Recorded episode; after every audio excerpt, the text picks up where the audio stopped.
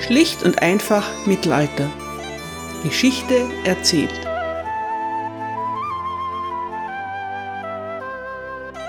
Hallo meine Lieben und herzlich willkommen zu Teil 1 England im Hochmittelalter, Folge 11. Im Dezember 1066 wird William der Eroberer zum neuen König von England gekrönt. Seine Krönung verläuft nicht ganz reibungslos. Vor den Toren von Westminster Abbey kommt es zu einem Brand und Chaos bricht aus. Ein schlechtes Vorzeichen. Und tatsächlich, auch die nächsten Jahre verlaufen chaotisch. Heute geht es um William den Eroberer und die englischen Rebellen. Zunächst einmal beginnt William damit, seine Anhänger zu belohnen. Seine Truppen haben vor der Kapitulation reiche Beute gemacht, die nun verteilt wird. Auch viele kirchliche Schätze sind darunter. Diese werden an Klöster und Kirchen in der Normandie geschickt. Schließlich wurde dort fleißig und erfolgreich für Williams Mission gebetet.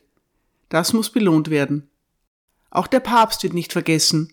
Alexander II., der der Invasion den päpstlichen Segen erteilt hat, wird mit Gold und Silber überhäuft. Er erhält auch ein goldbesticktes Banner, das König Harold gehört hat. In England wird es nicht mehr gebraucht. Schätze sind schön und gut, aber Williams Edelleute gelüstet es vor allem nach etwas anderem, nach Grund und Boden. Zum Glück ist einiges vorhanden. Die Ländereien der Engländer, die in Hastings gekämpft haben, gelten als verwirkt und werden unter den Normannen neu verteilt. Williams Halbbruder Odo von Bayeux wird zum Earl of Kent ernannt und sein engster Gefährte William Fitzosborne wird Earl of Hereford und Verwalter der Isle of Wight.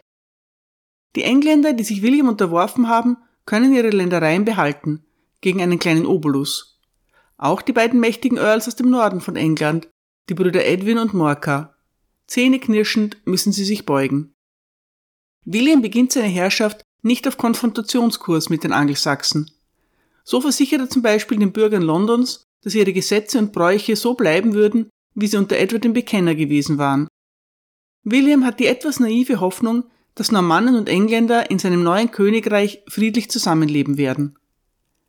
Als ihm alles zu seiner Zufriedenheit geregelt erscheint, kehrt William in die Normandie zurück und lässt sich dort ausgiebig feiern. Jeder will ihn sehen, den waghalsigen Herzog, der als König heimgekehrt ist. In den Straßen von Rouen drängt sich das Volk und skandiert begeistert Williams Namen. Und William bietet ihnen das große Schauspiel, nach dem sie verlangen. Umgeben von Höflingen mit goldbesetzten Gewändern verteilt er Geschenke, veranstaltet Feste und weiht Kirchen ein. Mit dabei sind auch immer die blonden, langhaarigen Gäste, die William aus England mitgebracht hat. Einige mächtige englische Edelleute wollte der neue König dann lieber doch nicht unbeaufsichtigt zurücklassen. In Williams Gefolge befinden sich unter anderem die Earls Edwin und Morcar sowie Erzbischof Stigand und der angelsächsische Prinz Edgar de Esseling. Ob sie sich als liebe Gäste oder doch eher als Geiseln fühlen, bleibt den hohen Herren selbst überlassen. In England versuchen Williams Regenten inzwischen, ihre neuen Untertanen unter Kontrolle zu bekommen. Wie das Ganze abläuft, darüber gibt es unterschiedliche Berichte. Vor allem zwei Chronisten berichten über diese Zeit. William of Poitiers und Ordericus Vitalis. William of Poitiers ist König Williams Kaplan und ein echter Zeitzeuge. Wie schon erwähnt, ist er aber selbst der größte Fan des Königs und nicht sehr objektiv. Der Mönch Ordericus Vitalis hingegen verfasst seine Chronik rund 50 Jahre nach Williams Herrschaft. Ordericus hat einen normannischen Vater und eine englische Mutter. Er betrachtet die Ereignisse nicht ganz so einseitig wie William of Poitiers. Ordericus Vitalis benutzt William of Poitiers als Grundlage seiner eigenen Arbeit und kopiert ihn auch, teilweise sogar wortwörtlich aber manchmal reicht es ihm und er hat genug von den einseitigen Lobreden des Normannen. So schreibt William of Poitiers über die Zeit nach König Williams Abreise in die Normandie. In der Zwischenzeit verwalteten Odo, Bischof of Bayeux und William Fitzosborne ihre Ländereien im Königreich. Sie hatten den gemeinsamen Wunsch, das christliche Volk in Frieden zu halten und hörten bereitwillig auf den Rat des anderen. Sie zollten der Gerechtigkeit den höchsten Respekt, wie der König sie ermahnt hatte, damit wilde Männer und Feinde auf den rechten Weg gebracht und zu Freunden gemacht werden konnten. Ihre Verwalter waren in den Burgen, in denen sie jeweils untergebracht waren, gleichermaßen eifrig. Da kann Ordericus Vitalis nicht mehr mit. Seine Darstellung lautet, in der Zwischenzeit stöhnten die Engländer unter dem normannischen Joch und wurden von den stolzen Lords unterdrückt, die die Anweisungen des Königs ignorierten. Die kleinen Edelleute, die die Burgen bewachten, unterdrückten alle Bewohner in hohem und in niedrigem Maß und häuften beschämende Lasten auf sie. Bischof Odo und William Fitzosborne, die Stellvertreter des Königs, waren so stolz, dass sie sich nicht dazu herabließen, die vernünftigen Bitten der Engländer anzuhören oder ein unparteiisches Urteil zu fällen. Als ihre Soldaten sich der Plünderung und Vergewaltigung schuldig machten, beschützten sie sie mit Gewalt und richteten ihren Zorn umso heftiger auf diejenigen, die sich über das grausame Urteil beklagten, das sie erlitten hatten. Die angelsächsische Chronik bestätigt die Darstellung von Ordericus Vitalis, wenn auch weniger wortreich. Dort steht, und Bischof Odo und Earl William blieben hier zurück, und sie bauten Burgen im ganzen Land und unterdrückten die armen Menschen in Not. Und die Dinge wurden immer schlimmer. Möge das Ende gut sein, wenn Gott es will. Ein friedlicher Machtwechsel ist das nicht. 50 Jahre zuvor hatten die Wikinger England erobert. Die Eroberung war blutig und brutal gewesen. Aber als Knut dann König von England war, konnte die Bevölkerung in Frieden leben. Abgesehen von den immensen Steuern natürlich, mit denen Knut seine Soldaten bezahlen musste. Aber dass reihenweise Kirchen geplündert und die eroberten Schätze nach Dänemark gebracht worden wären, davon ist nichts bekannt. Im Jahr 1067 aber steht die englische Bevölkerung auf verlorenen Posten. Die Eroberer errichten in Windeseile zahlreiche Burgen und andere Befestigungsanlagen. Von diesen sicheren Stützpunkten aus kontrollieren und terrorisieren sie ihre neuen Untergebenen. Die Bevölkerung hat dieser Taktik nichts entgegenzuhalten. Burgen waren bis dahin in England nur vereinzelt errichtet worden. Ordericus Vitalis schreibt, die Befestigungen, die die Normannen Burgen nannten, waren kaum bekannt in den englischen Provinzen. Daher konnten die Engländer trotz ihres Mutes und ihrer Liebe zum Kampf ihren Feinden nur wenig Widerstand leisten. Trotzdem gibt es vielerorts Versuche, sich gegen die neuen Herrscher aufzulehnen. Es gibt Unruhen entlang der walisischen Grenze und einen Aufstand in Kent. Den beiden Regenten, Odo und William Fitzosborne, gelingt es aber, die Ruhe wiederherzustellen. König William selbst kehrt gegen Ende des Jahres nach England zurück. Er kommt gerade recht, um sich ein letztes Mal mit der Familie Godwin auseinanderzusetzen.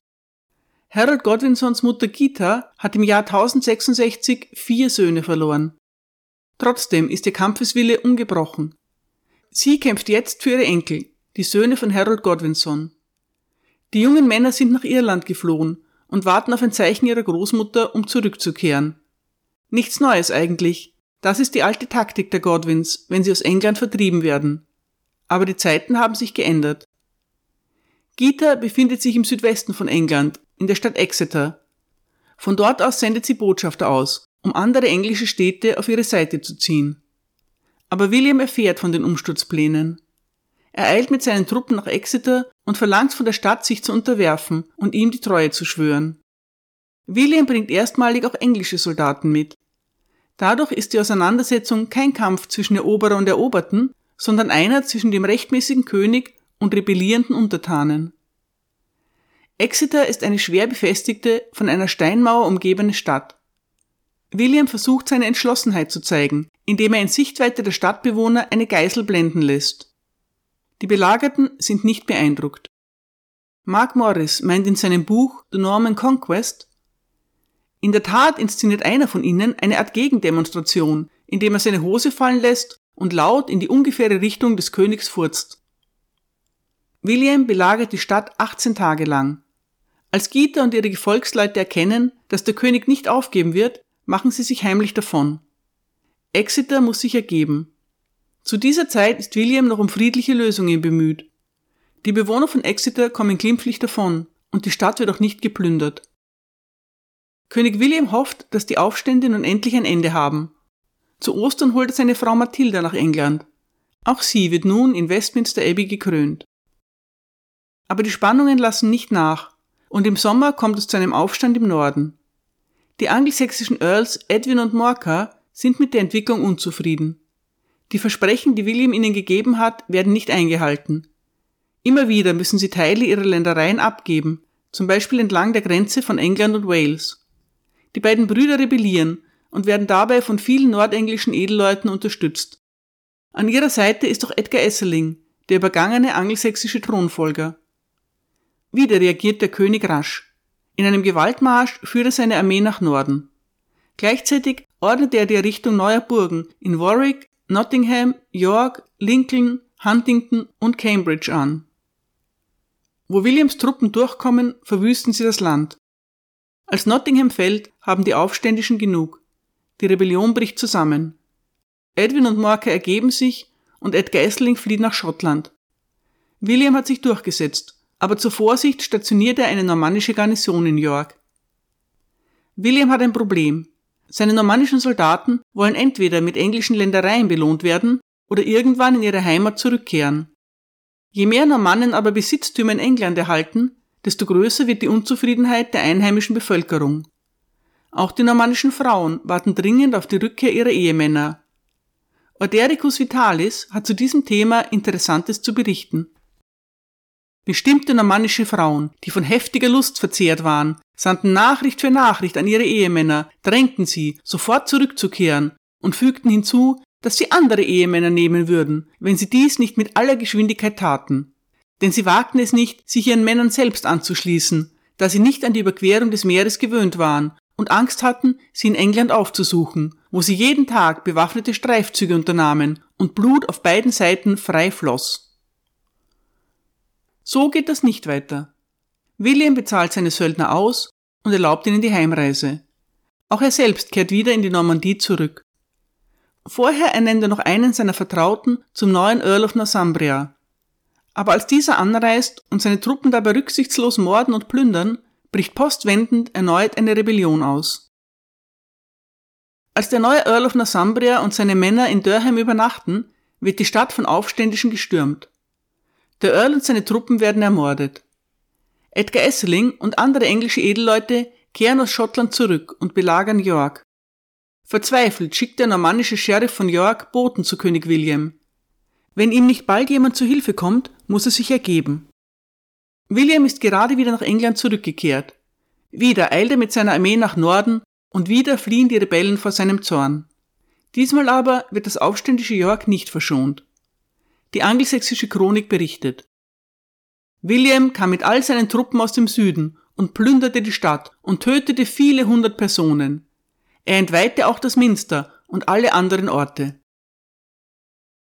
Zuversichtlich, dass die Lage stabil ist, kehrt König William nach London zurück. Aber der fragile Frieden hält nicht lange an. Angesichts des Chaos im Norden von England beschließt der König von Dänemark, Sven Estridsson, zu handeln. Northumbria hat ihn um Hilfe gebeten, und diese Chance ergreift er gerne. Er sammelt eine Invasionsflotte und schickt seinen Bruder damit nach England. An der Mündung des Humber treffen sich die Dänen mit ihren englischen Verbündeten. Die anglo-dänische Bevölkerung von Northumbria sieht Sven als Befreier an. Gemeinsam segeln sie nach York. Und York fällt. Die anglo-dänische Armee steckt die Stadt in Brand. Als die normannischen Truppen daraufhin einen Ausfall machen, werden sie überwältigt und abgeschlachtet. Mehr als 3000 Normannen kommen ums Leben. Die Dänen zerstören noch die beiden hölzernen Burganlagen von York und plündern die Stadt. Dann kehren sie zu ihren Schiffen zurück. König William stellt in der Zwischenzeit rasch eine Armee auf, und wieder, zum dritten Mal und mit wachsendem Zorn, eilt er mit seinen Truppen nach Norden. Vor den Trümmern von York angekommen, muss er feststellen, dass die Dänen nicht die Absicht haben, sich ihm in einer Schlacht zu stellen. Sie haben sich in ein sumpfiges Gebiet in Lancaster zurückgezogen, wo sie schwer erreichbar sind. Dort warten sie erst einmal ab. William will die Dänen vertreiben, aber nun brechen überall in England Aufstände aus. Der König weiß nicht mehr, wohin er sich zuerst wenden soll. Im Süden wird die Burg von Montacute angegriffen und auch Exeter wird wieder belagert.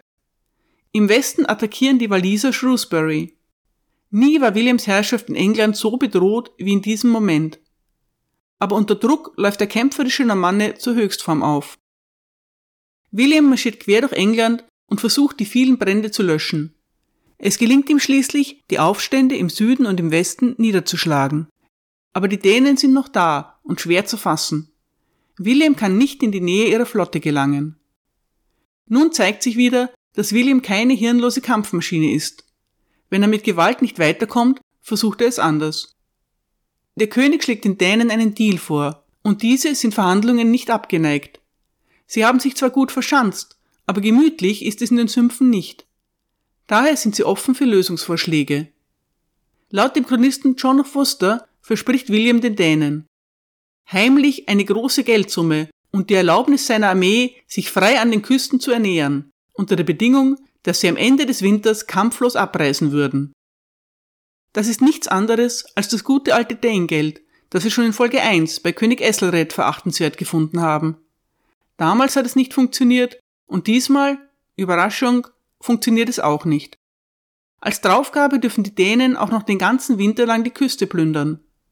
Die Küstenbewohner werden sehr beeindruckt gewesen sein von ihrem neuen König und seinem Verhandlungsgeschick.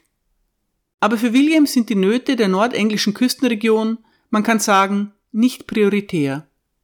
Durch die Einigung mit den Dänen hat er Zeit für seinen neuen Plan gewonnen. Denn William hat jetzt endgültig, endgültig, endgültig genug von der verräterischen Bevölkerung Nordenglands. Wenn die Bewohner von Northumbria die dänischen Eroberer so freudig unterstützen, wird er dafür sorgen, dass es nichts mehr zu erobern gibt. Es ist die schlimmste Tat seiner Regentschaft. Vielleicht die schlimmste Tat, die überhaupt je ein englischer Monarch an seinem Volk begangen hat. William lässt den Norden von England von seinen Truppen verwüsten. Wortwörtlich. Die Normannen hinterlassen eine Wüste. Ordericus Vitalis schreibt, In seiner Wut befahl er, alle Ernten und Herden, Gegenstände und Lebensmittel aller Art zusammenzubringen und zu verbrennen, damit die gesamte Region nördlich des Humber jeglichen Lebensunterhalts beraubt wird. Infolgedessen war in England eine so ernste Knappheit zu spüren, und die niedrigen und wehrlosen Menschen wurden von einer so schrecklichen Hungersnot heimgesucht, dass mehr als hunderttausend Christenmenschen beiderlei Geschlechts, jung und alt, an Hunger starben. In Northumbria und weit in die Midlands hinein werden die Dörfer in Brand gesteckt die Felder verwüstet, die Tiere getötet und die Menschen vertrieben. Die Zerstörung hat so schreckliche Konsequenzen, dass selbst zeitgenössische Schriftsteller, die wahrlich einiges gewohnt sind, es für schockierend halten. Tausende hungernde Flüchtlinge schleppen sich nach Südengland. Auch über Kannibalismus wird berichtet. So unzuverlässig Zahlenangaben von Chronisten meist sind, hier dürfte Ortericus Vitalis leider richtig liegen. Mehr als 100.000 Menschen fallen dem grauenhaften Harrying of the North, wie die Aktion genannt wird, zum Opfer. Das Resümee des erschütterten Ordericus lautet Meine Erzählung hatte häufig Gelegenheit, William zu preisen, aber für diese Tat, die Unschuldige und Schuldige gleichermaßen dazu verurteilte, durch langsamen Hunger zu sterben, kann ich ihn nicht loben. Denn wenn ich an hilflose Kinder, junge Männer in der Blüte ihres Lebens und alte Graubärte denke, die vor Hunger umkommen, bin ich so bewegt, dass ich lieber den Kummer und die Leiden der elenden Menschen beklage, als einen vergeblichen Versuch zu unternehmen, dem Täter einer solchen Schande zu schmeicheln. Darüber hinaus erkläre ich, dass solch ein brutales Gemetzel sicherlich nicht ungestraft bleiben kann. Denn der allmächtige Richter wacht über hoch und niedrig.